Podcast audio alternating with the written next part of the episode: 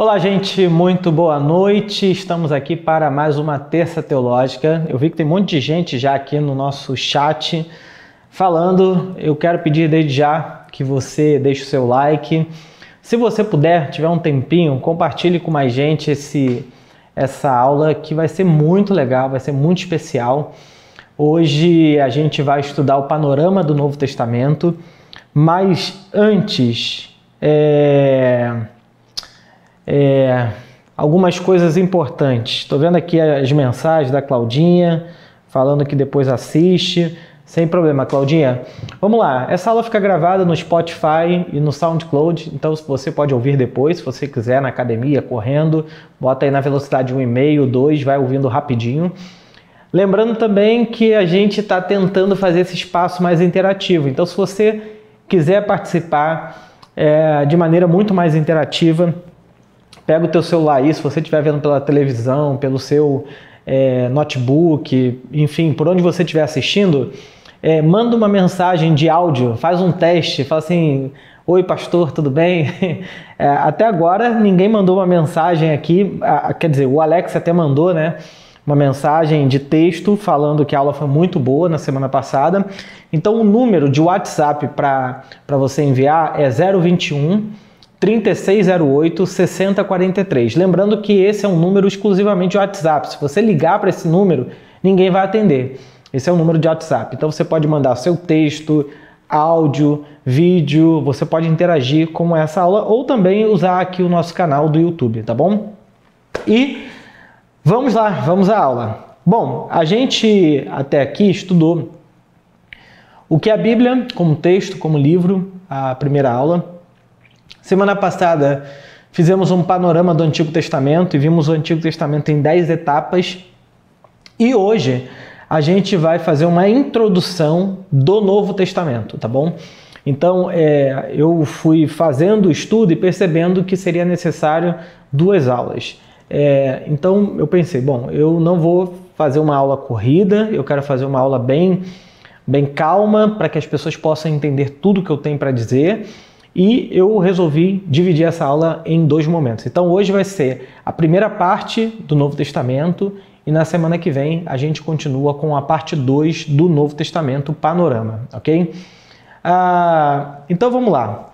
Hoje, para essa aula, eu quero abordar dois pontos centrais. Então, dois pontos vão guiar a nossa aula. O primeiro ponto é o mundo interbíblico. Então, antes de chegar no Novo Testamento propriamente dito, eu quero explicar para vocês como é que a gente sai do Antigo Testamento, no seu último livro, e chegamos até o mundo do Novo Testamento. Entre esse período aí aconteceu muita coisa que é o palco para a gente compreender e entender o que está acontecendo no Novo Testamento. Então a gente vai se deter bastante nessa aula nesse mundo interbíblico, isso é o mundo que acontece entre o Antigo e o Novo Testamento da nossa Bíblia. E, em segundo momento, eu quero falar sobre o conceito de nova aliança. Afinal de contas, o Novo Testamento é uma nova aliança, é um novo momento dentro da história do povo judeu e o que isso significa. E na semana que vem eu vou abordar outros pontos desse mesmo, desse mesmo estudo. Então vamos lá. Vamos conhecer um pouco desse mundo do Novo Testamento. Então eu quero que agora você pegue aí a sua xícara de café, a sua xícara de chá, se você estiver fazendo comida, enfim, não sei o que você está fazendo, mas concentração para essa aula que ela vai ter um, um, conteúdo bastante histórico, bastante denso. Vou trazer algumas imagens aqui, algumas coisas muito fundamentais, conceitos importantes para que você possa entender esse mundo do Novo Testamento. É, como você sabe, o eixo de estudo que nós estamos trabalhando aqui é conheça a sua Bíblia. Então a minha proposta aqui é apresentar a Bíblia Sagrada para você, mas não só o texto. Eu quero apresentar o contexto, o mundo por trás do texto, para que você, ao ler o texto, tenha essa dimensão um pouco maior do que a Bíblia, como a gente já estudou lá na primeira aula é, de introdução à Bíblia. Então vamos lá. Novo Testamento. Eu quero dar boa noite para todo mundo que chegou aí, Gisele, Antônia, a Beth, a Samanda, o Eduardo, a Claudinha, a DD, já aprendi, DD, que o seu, o seu link aqui, o seu nome aqui é Equilibrar e Evolua. É a DD, Edmilson, a Lid, minha esposa querida, a Paulinha. Boa noite, gente. Sejam bem-vindas e bem-vindo. Bom, a gente pega a nossa Bíblia e uma das coisas mais interessantes é que você sai do último livro da Bíblia e você vira uma página, você tem um mundo completamente novo. A última página do Antigo Testamento nos apresenta o mundo de sacerdote, templo, sacrifício. Você vira uma página, você tem fariseu, saduceu, herodiano, rei Herodes, Império Romano, e você fala, mas o que aconteceu que você está no Império Persa e de repente você vira uma página Império Romano, Herodes, é, fariseu, e você pensa o seguinte: nenhum desses nomes estão no Antigo Testamento. Bom, vamos entender isso. Primeira coisa que eu quero apresentar para vocês é que nesse período que nós chamamos de interbíblico, de mais ou menos 400 anos, entre o último livro, o último texto da Bíblia Sagrada, para o primeiro texto do Novo Testamento. Nesse período interbíblico, a gente tem um período de quatro reinos muito poderosos. Então a gente termina o Antigo Testamento sob o domínio do Império Persa. É importante entender isso porque é, o contexto geopolítico, se é que a gente pode falar isso da época, ele vai influenciar toda a visão de mundo do Novo Testamento. Então, a gente tem os persas dominando o mundo.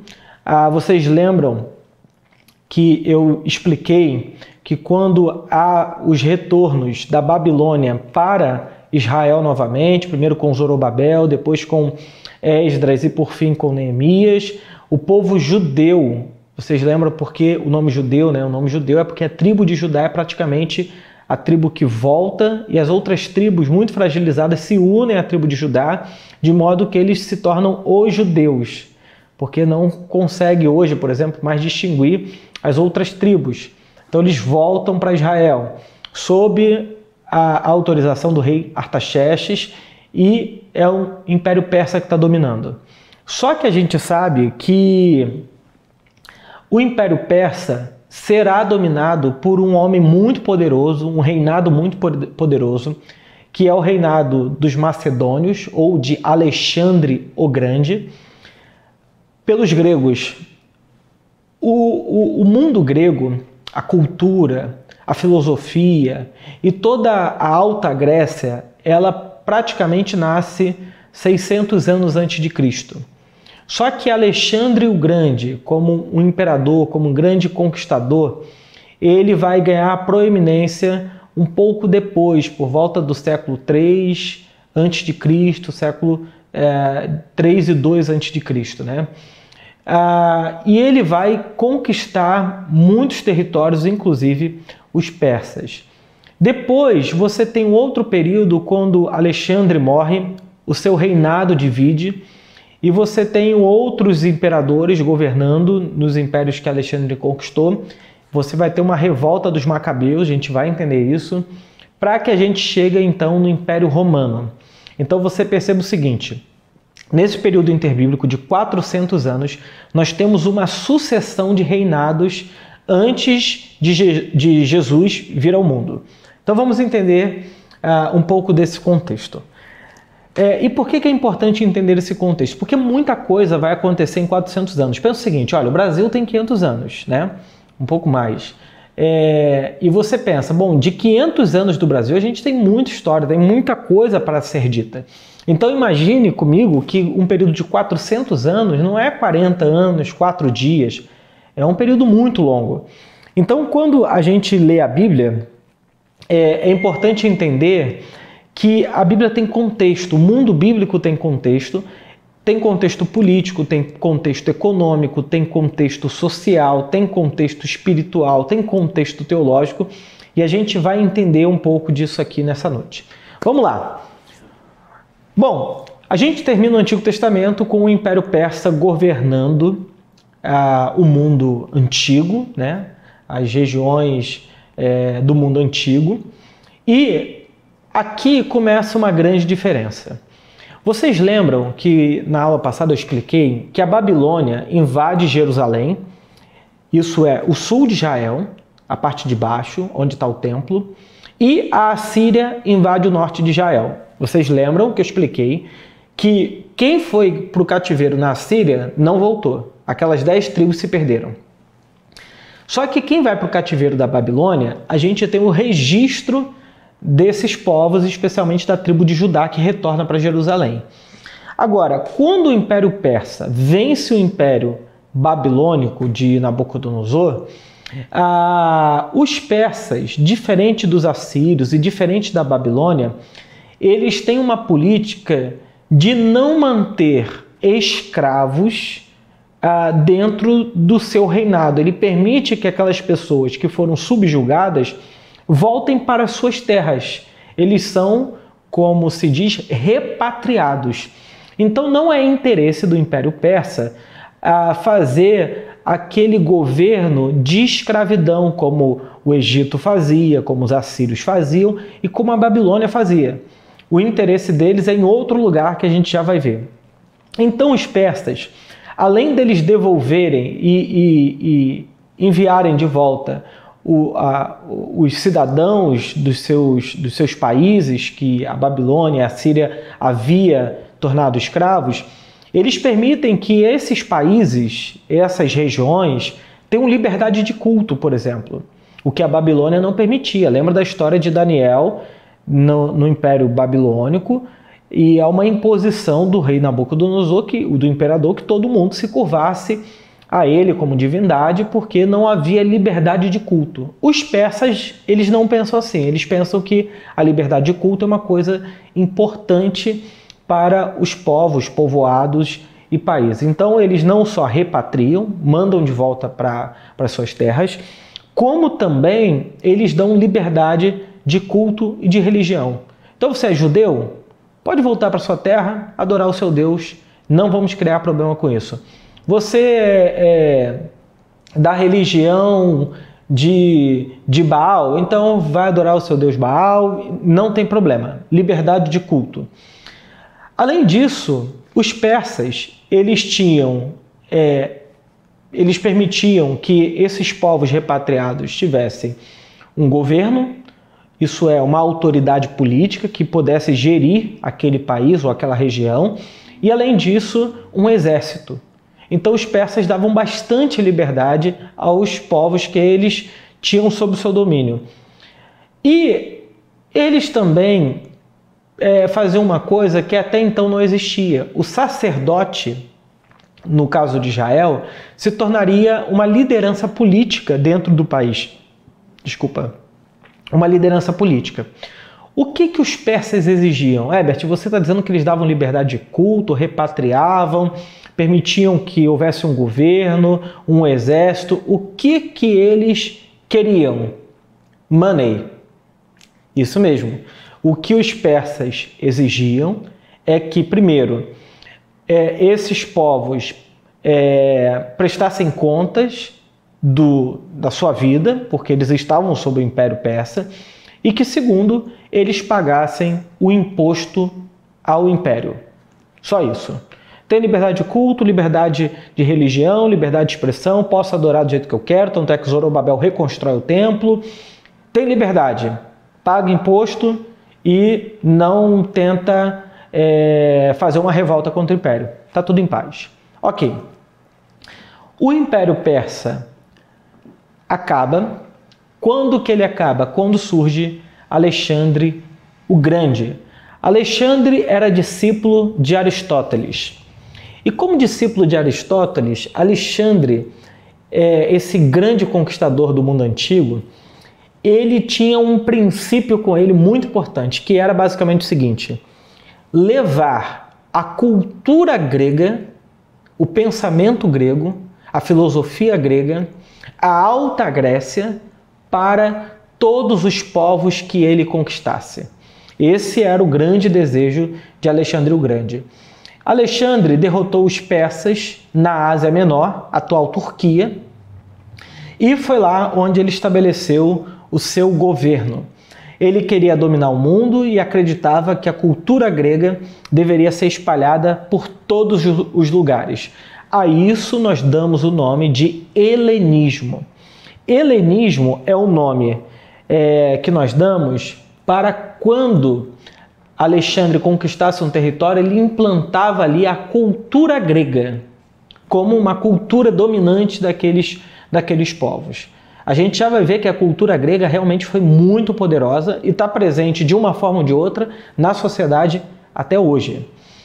Bom, além disso, Alexandre ele construiu grandes arquiteturas, teatro, escolas, ginásios. É interessante que o nome ginásio nós temos até hoje, as escolas, os teatros, todas essas lógicas dos gregos. Os gregos eles eram é, muito intelectuais, né, ah, no mundo antigo. A Alta Grécia, eu digo, não quando a Grécia está em decadência, mas a Alta Grécia, que é esse período de Alexandre, ela tem muita força. A mitologia grega estava espalhado pelo, pelo império. E Alexandre, é muito interessante que o Flávio Josefo, que é um historiador desse primeiro século, ele diz que o, o Alexandre o Grande, ele estava conquistando os territórios e ele vai chegar em Jerusalém. Quem está em Jerusalém? Os judeus. E vocês já ouviram que os persas deram liberdade aos judeus de culto, de religião. Então, quem está governando ah, em Jerusalém é um sacerdote. E aí, Alexandre chega com as suas tropas e o que, que os judeus fazem? Se vestem de branco, colocam é, flores no chão em homenagem a Alexandre o Grande. O que, que acontece? Alexandre fica muito admirado com os judeus. Ele, inclusive, dá liberdade aos judeus e muitos judeus vão morar na Macedônia, vão morar dentro do Império de Alexandre com muita liberdade. Os judeus foram muito bem quistos por Alexandre Aí, provavelmente, tem a ver com o fato de que os judeus também tinham uma certa intelectualidade, uma certa sabedoria, por terem contato com os livros do Antigo Testamento. Eram pessoas que mantinham aquilo que Alexandre admirava: cultura, ideias, filosofia e por aí vai. Então, o Alexandre o Grande foi amigo, segundo Flávio José, de muitos judeus e muitos moraram na Alexandria. É nesse contexto do século 3 a.C., né, que nasce o que nós chamamos de Septuaginta. O que é a Septuaginta? É a tradução da Bíblia hebraica para o idioma grego. Olha isso. A Septuaginta é a tradução da Bíblia hebraica, escrita em hebraico, o Antigo Testamento, para o idioma grego. O que está acontecendo aqui? Alexandre conquistou os territórios mais importantes do mundo antigo, o Egito, a Babilônia, a, a Índia e vários outros lugares, e ele implantou a língua grega como uma língua oficial de todo o seu império, e na verdade o desejo dele era quase que uma, uma globalização da cultura grega. Basicamente isso. Isso foi tão forte que influenciou os judeus a transporem da língua hebraica para a língua grega, que aí nasce a, a Bíblia da Septuaginta. E nesse período nós temos uma tentativa de adaptar a teologia judaica à filosofia grega. Então, por exemplo, alguns teólogos vão dizer que o livro de Jó pode ter sido escrito nesse período do contato da, do judaísmo com os gregos, por exemplo, alguns vão dizer que o livro de Eclesiastes pode ter sido escrito nesse momento, Provérbios e outros textos de sabedoria, alguns textos apócrifos e por aí vai. Então, Alexandre teve uma grande importância no pensamento ah, e na teologia judaica. Bom, esse período vai passar. Alexandre morre na Macedônia, atual Grécia. Até aí tá tudo bem, gente? Vocês estão entendendo bem? Tá tudo indo nos conformes. Estou falando rápido demais, dá para entender bem, porque esse período é bastante histórico, tá? Deixa eu dar uma olhada aqui no zap, ver se alguém mandou uma mensagem. Não, então vamos lá. É... Então Alexandre morre na Macedônia e o seu reinado vai ser dividido em vários pequenos uh, impérios. Alexandre é, é, substituído e tem um, um general dele chamado Antico Epifânio, Antíoco Epifânio. E esse Antico Epifânio, diferente dos gregos e dos persas, ele foi um homem muito perverso, especialmente se tratando de, de Jerusalém. Antico Epifânio ele vai marchar contra Jerusalém, ele vai fazer uma coisa muito horrenda, ele vai entrar dentro do templo, que para os judeus é uma profanação do templo, e pior, Antico Epifânio ele vai pegar uma porca, que para o povo judeu é um animal impuro, eles não devem nem ter contato, e oferecer como sacrifício no altar de Jerusalém. Depois que Antíoco Epifânio faz isso, ele suspende o culto em Israel. Aí nós já estamos no século II a.C. Alexandre, século III, e os, e os Alexandre com os gregos século III e os persas no século IV. Então, no século II a.C., nós temos esse general chamado Antíoco Epifânio, é, no período dos Seleucitas, que vai marchar contra Jerusalém. Ele oferece uma porca no altar de, de Jerusalém, suspende o culto do povo judeu e, pior, faz do templo de Jerusalém um altar a Zeus, o deus maioral do panteão grego. E pior do que isso, Antigo Epifânio era um homem muito, muito perverso. Ele escravizou e torturou muitos judeus. Além disso, ele destruiu muitas cópias do Antigo Testamento que existiam e ele obrigava os judeus a renunciarem à sua fé. Muitos nesse período leram esse momento histórico como se esse antigo Epifânio estivesse cumprindo a profecia de Daniel. Né? Então, nesse período aqui, vai surgir um grupo, uma família muito importante chamada Macabeus, no período de Antíoco Epifânio. Judas Macabeus surge nesse contexto de um homem é, que está subjugando Israel. E aí então nós chegamos no outro período, que é o período de, dos Macabeus, que começa em 164 a.C., então, portanto, no meio do segundo século antes de Cristo e Judas Macabeus, ele, a, palavra Macabeus aí não é sobrenome dele, tá? Judas Macabeus, o termo Macabeus significa martelo. Era um homem duro, era um homem de guerra. E esse Judas Macabeus, ele liderou uma revolta contra os Seleustas, que estavam dominando Jerusalém, reconquistando parte de Jerusalém, e mais do que isso, eles purificaram e dedicaram o templo de volta ao Deus de Israel. Então eles tiraram o altar a, a Zeus, é, pararam com todo aquele sistema e fizeram uma revolta e realmente conseguiram impedir o poder é, de Antigo Epifânio.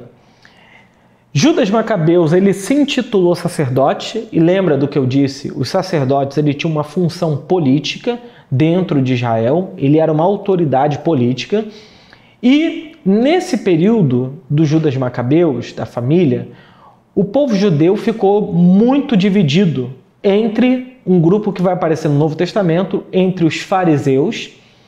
Os fariseus é um grupo de pessoas que se dedicava ao estudo da lei judaica e entre um outro grupo chamado saduceus, que você também encontra no Novo Testamento, que era um grupo que tinha sido influenciado pela cultura grega, eles eram mais helenistas. Então, os judeus estão muito divididos sob a liderança de Judas Macabeus. Havia uma insatisfação por parte dos judeus muito grande, porque depois que Judas Macabeus liderou a revolta, botou os exércitos de Antico Epifânio para fora, é, essa família se tornou a família real, virou o rei de Israel, ele, nesse período, e havia muito problema. Problema de que natureza? Uma insatisfação muito grande do povo por conta dessa família que enriquecia, o povo estava vivendo muito mal, então havia uma relação meio tensa entre Judas Macabeus e a sua família e o povo de Israel.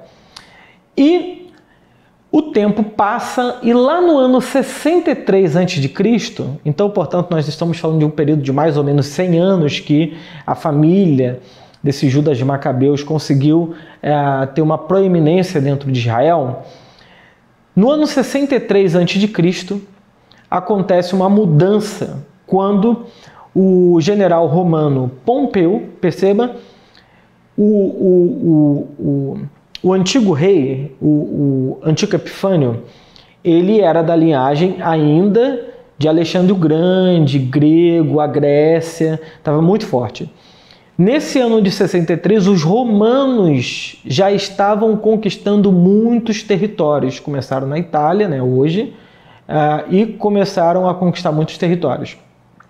Então, no ano 63, esse general romano chamado Pompeu, ele vai invadir uh, Jerusalém, vencer a família de Judas Macabeus, vencer a revolta e dominar o território. Aqui nós chegamos no período dos romanos. Esse período dos romanos é no ano 63 a.C. Então, 63 anos antes de Jesus nascer, nós temos o período dos romanos. E esse general romano chamado Pompeu, ele invade Jerusalém e mata 12 mil judeus, matando sacerdotes e profanando o templo. O que isso significa profanar o templo? Ele entra dentro do templo de Jerusalém. Os judeus, eles não gostaram nem um pouco dessa situação porque esse general Pompeu ele acaba com a autonomia que Jerusalém tinha, porque o Judas Macabeus conseguiu conquistar uma certa autonomia. De certa forma, os judeus estavam vivendo bem dentro do seu território, mas quando Pompeu, com a força do Império Romano, invade Jerusalém, é importante entender que esse período dos romanos, eles dominaram tudo. Não tinha grego, não tinha persa, não tinha Índia, não tinha, não tinha nada. Eles dominaram todo o mundo antigo. O Império Romano foi o maior império, sem sombra de dúvidas, de toda a história. Quem na história recente tentou fazer alguma coisa parecida foi o Hitler, que não conseguiu, graças a Deus. Mas o Império Romano conseguiu. O Império Romano dominou das Índias, da Ásia, ah, enfim, é um. É assim, se você tem uma série na, na Netflix é, sobre o Império Romano, se um dia você tiver interesse de estudar um pouco mais a fundo, é, não, obviamente não vou ter tempo suficiente para isso, mas a, grandeza do Império Romano não é uma coisa assim é, de brincadeira, não. Eles dominaram e dominaram durante séculos. Os romanos tiveram uma estabilidade política, social, econômica durante muitos e muitos e muitos anos. Então, esse imperador, é, general, perdão, chamado Pompeu, mata 12 mil judeus, acaba com a autonomia que estava tendo em Jerusalém, e aí ele é sucedido por um homem. Esse homem você conhece porque a sua Bíblia fala sobre ele, chamado Herodes. Nós temos uma dinastia de Herodes. Nós temos o primeiro Herodes, que é o Herodes o Grande, que surge no ano 47 a.C.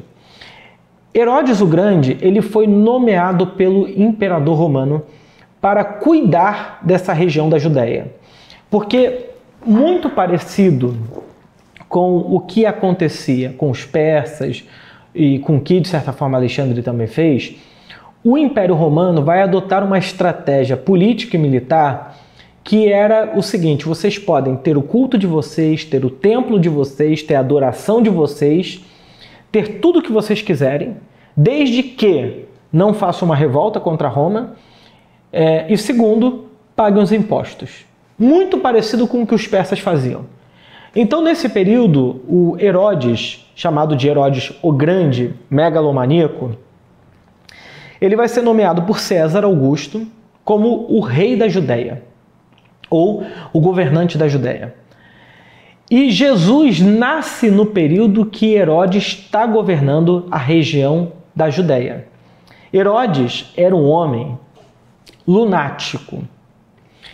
Olha, se ele fosse hoje diagnosticado, provavelmente ele seria um sociopata, alguma coisa assim. É um megalomaníaco, assombrado e tinha medo da própria sombra. Se ele achasse que alguém estava traindo ele, ele mandava matar, não importa se é filho, tio, avô, avó, não importa. É um homem que não tinha piedade. Para você ter uma ideia, o, o, o Flávio é, Josefo, ele vai fazer um comentário é, que o imperador romano falava a respeito de Herodes, que era o seguinte: o imperador César Augusto dizia sobre Herodes a seguinte coisa: é mais seguro ser um dos porcos de Herodes do que ser um de seus filhos. Ou seus filhos ou suas mulheres. Era um homem louco. Só que Herodes, apesar dessa loucura dele de ser assombrado, ter medo da própria sombra, era um homem que construiu muita coisa impressionante.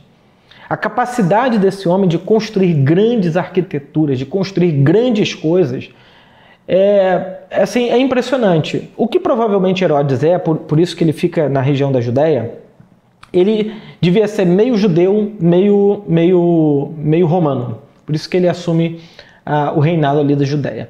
Então, para vocês terem uma noção que nesse período interbíblico acontece, muita coisa, por exemplo, vou pedir para o Milton deixar essa imagem projetada, é no período interbíblico, cerca de dois séculos antes de Cristo, ou no século II antes de Cristo, que surgem as sinagogas.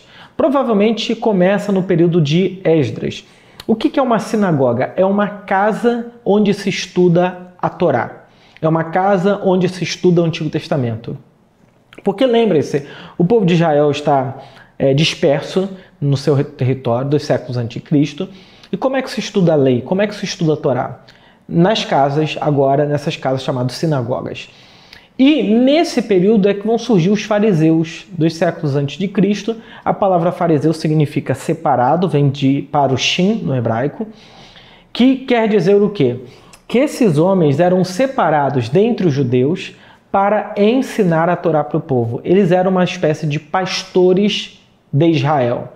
Eles tinham a tarefa de ler, entender, interpretar e ensinar a Torá, o Antigo Testamento, para o povo judeu nas sinagogas. Então, no tempo de Jesus, às vezes haviam quatro, cinco sinagogas numa mesma rua.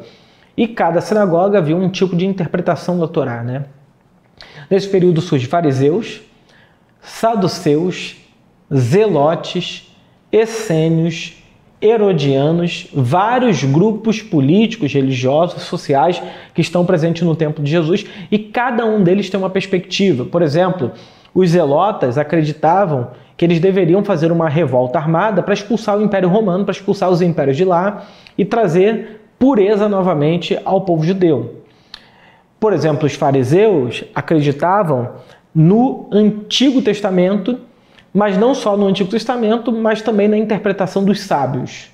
Já os saduceus só liam a Torá. Os essênios eram um grupo de pessoas que, por quererem ter uma espiritualidade mais profunda, foram para o deserto. E no deserto eles tinham um tipo de alimentação diferente, vestiam roupa diferente, eles é, eram místicos, espiritualmente místicos, né? Era um grupo diferente. E tinha os herodianos, que eram judeus associados a, ao, ao, imperador, era gente que estava perto de políticos, de figuras importantes e acreditava que religião e Estado é a mesma coisa e, e vamos lá. Então perceba o seguinte: tem vários grupos aqui nascendo nesse período interbíblico. Nesse período nasce o Sinédrio, que é uma espécie de uma legislação, de uma de, de um corpo político dentro de Israel, onde se debate as questões do povo judeu para apresentar ao, ao, ao, a quem está governando sobre a região da Judéia. Jesus foi julgado por um sinédrio, foi condenado por um sinédrio, e os romanos só executaram, porque os romanos é, não, não, não executavam as pessoas assim, né? E você também tem o Herodes fazendo uma coisa muito importante para os judeus, que é a reconstrução do templo. Porque Zorobabel reconstrói o templo, mas Herodes, com a, com a coisa megalomaníaca dele, ele vai fazer um templo absurdamente grande. Grande, grande, grande.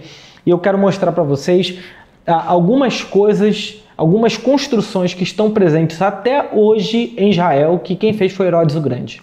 Vamos lá. O primeiro é esse anfiteatro de Cesareia. Isso aqui é uma construção de Herodes do tempo de Jesus. Aqui você tem ao fundo o, a, a Cesareia Marítima, o Mar de Cesareia. Você tem esse anfiteatro, a Hilson e vários outros cristãos já fizeram um show aí. É muito bonito esse, lugar, por sinal. E está de pé até hoje. Já passou povos e povos e povos e povos e povos ali. E até hoje esse negócio é de pé. Olha o tamanho disso. Isso é uma construção de Herodes. Uma outra coisa que Herodes construiu, e aqui é uma maquete, obviamente, é o palácio. Esse aqui é o palácio de Herodes. É um palácio enorme. Você percebe que aqui já tem uma arquitetura muito romana nesse palácio de Herodes, uma construção mais típica romana, essas telinhas aí é, bem típica romana, uma estrutura muito fortificada e você percebe que é uma cidade muito bem cercada. Por que, que Jerusalém sempre foi muito bem quista nos povos antigos? Porque Jerusalém é uma cidade alta, você tem um mar, um lugar muito desértico em volta, e é uma região que, por ser alta, é uma região militar, é, política muito estratégica, muito segura, pelo menos é, essa ideia que eles tinham, né? Além do Palácio de Herodes, você tem um porto que Herodes construiu que era enorme e esse porto para receber navios e, e outras coisas de lugares distantes. E você tem, por exemplo, Massada. Massada tem uma história muito interessante, se um dia você quiser estudar sobre Massada, porque foi em Massada, no ano 70 depois de Cristo, que os judeus são derrotados, destronados e expulsos de uma vez por todas de Israel. Eles só vão voltar agora em 1948, 49, se eu não me engano.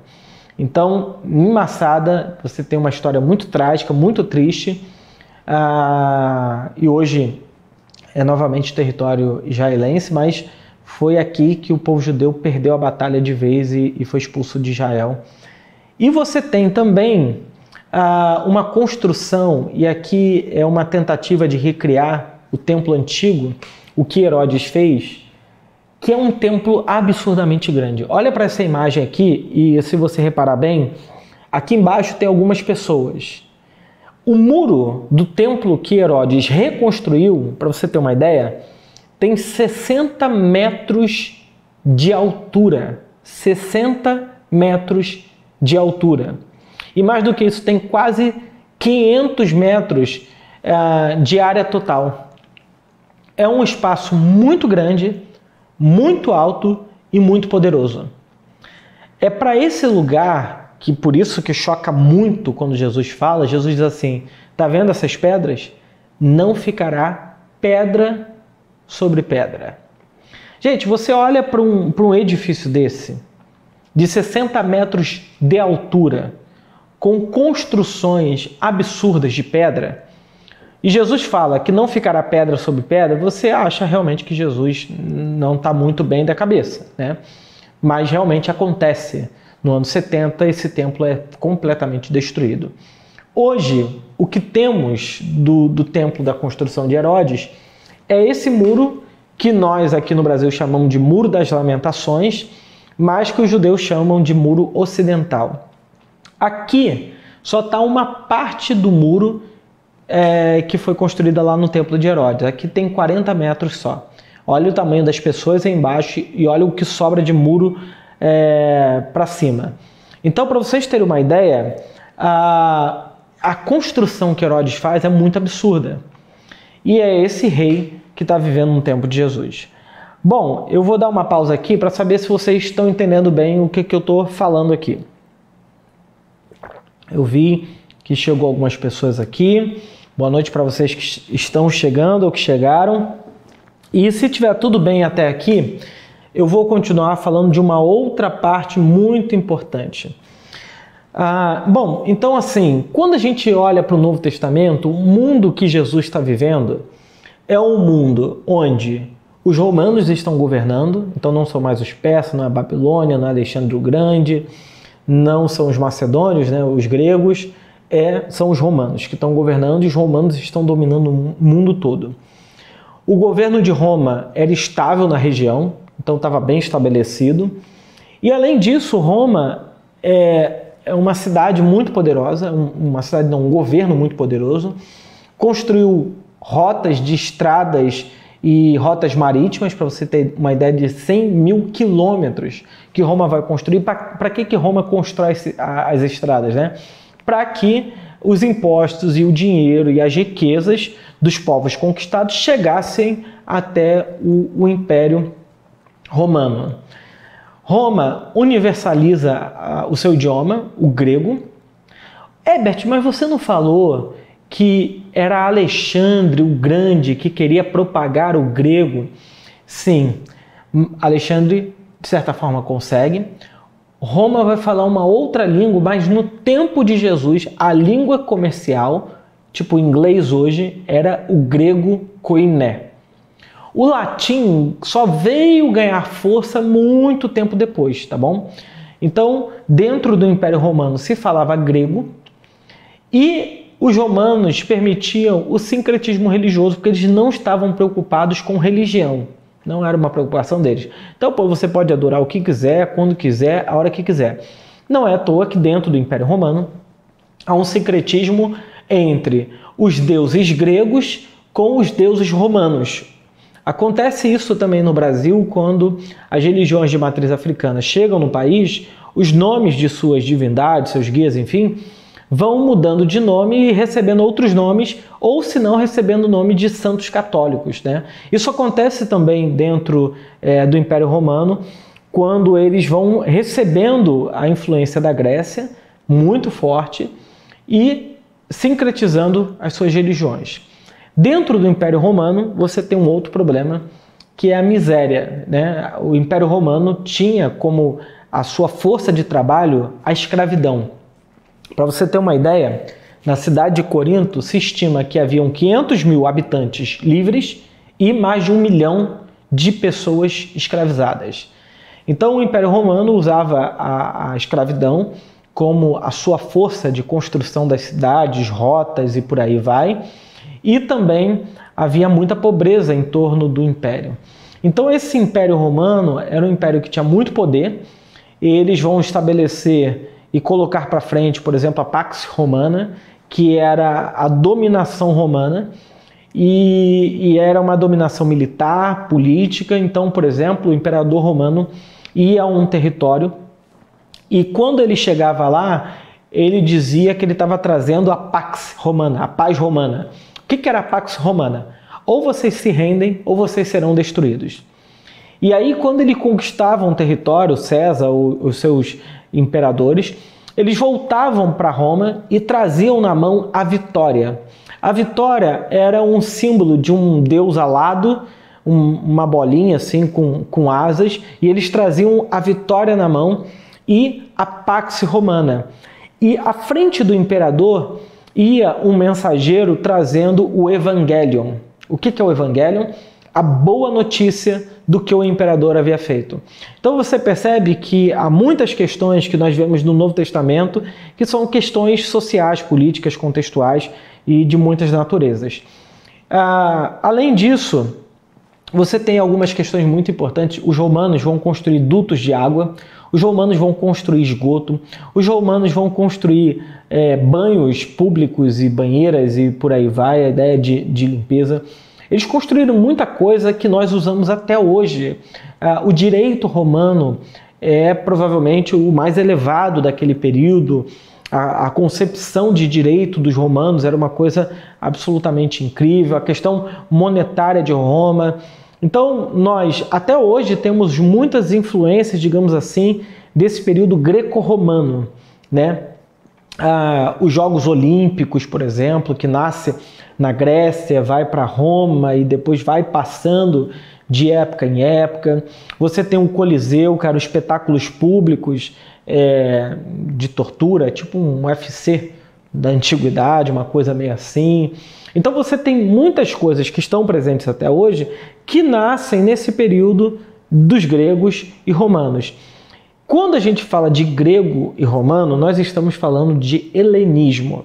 Helenismo é quando a cultura grega, a mentalidade grega, lembra-se que a Grécia já havia é, é, estava em decadência, a Grécia já não tinha mais a força que, que tinha, os romanos haviam dominado tudo, mas a mentalidade grega, a filosofia grega, os deuses é, gregos, a, a, cultura de Platão, Aristóteles, a, a, é, essa mentalidade de, de, de é, efervescência filosófica que vai acontecer em Atenas, em Éfeso, em Corinto, esses grandes grupos de debate, Sêneca, todo esse grupo de pessoas estão muito embebecidos, embebedados, não sei, da, da cultura grega. Né? O que Roma vai trazer vai ser a noção de direito. Né? A, Sandra perguntou, por isso que Jesus disse, a minha paz vos dou, não como o mundo vos dá, se referindo à Pax Romana? Exatamente. Não só essa referência, existem muitas referências no Novo Testamento que é como se Jesus estivesse se contrapondo à lógica do império. Por exemplo, César obrigava que todos no império chamassem de Senhor. Aí você entende quando Paulo diz que ninguém diz Senhor Jesus senão pelo Espírito de Deus. Porque se você atribuísse a uma outra pessoa o senhorio, era capaz de você ser é, detonado por, é, pelo Império Romano. Então, as relações dentro do Império não eram muito simples, eram muito tensas. Os romanos, eles tinham essa prática de dar liberdade de culto, mas se eles percebessem algum motim, alguma sedição política que pudesse se contrapor ao imperador, eles matavam. E a, qual era a forma que eles faziam isso? Crucificando, colocando os crucificados nas estradas como espetáculo público da força do império e mostrando o que, que poderia acontecer com as pessoas que se opusessem ao império. O que o sinédrio judaico vai fazer com Jesus é exatamente armar, dizer para Roma, porque os judeus não podiam matar ninguém no seu território, eles não podiam executar ninguém no seu território. Então eles precisam do apoio dos romanos, é, do, do Império Romano que está na região dominando, para que Jesus fosse crucificado. Então, perceba o seguinte: eles vão falar que Jesus. É, é, é, para os romanos, se, se, entenda bem o seguinte: se os judeus falassem, o sinédrio falasse assim, olha, é, esse Jesus aí está dizendo que é Deus, os romanos vão falar, ah, tudo bem.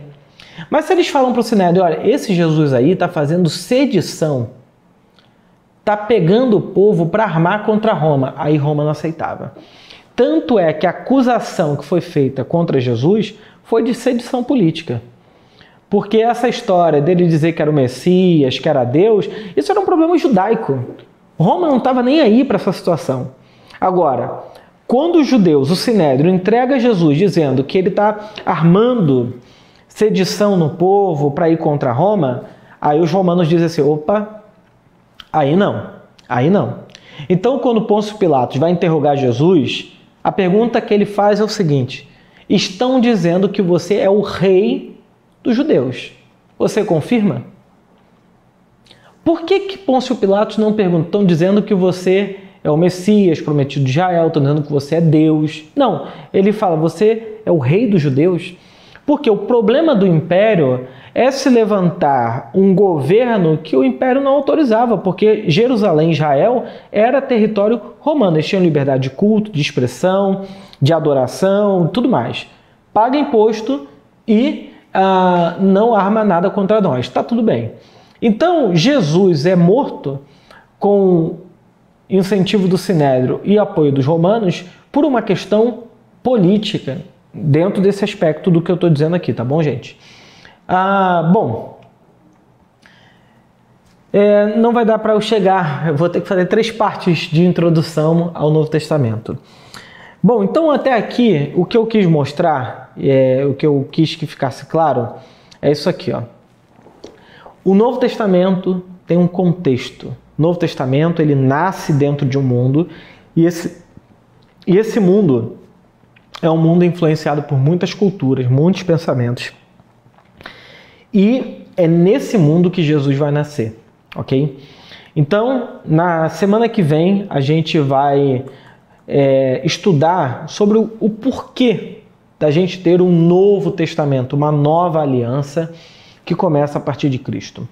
Bom, terminei aqui perguntas. É, o que vocês podem mandar aqui no chat, vocês podem mandar pelo número de telefone que eu que eu disponibilizei. Deixa eu voltar lá no número. Vou pedir para o Milton colocar o número aí na tela para o pessoal é, poder enviar perguntas. Então, assim, eu acho que está bastante claro aquilo que eu quero dizer aqui. É, a gente vai, então, na semana que vem, entender o porquê de Novo Testamento, Nova Aliança. Vai ser o, o assunto da semana que vem.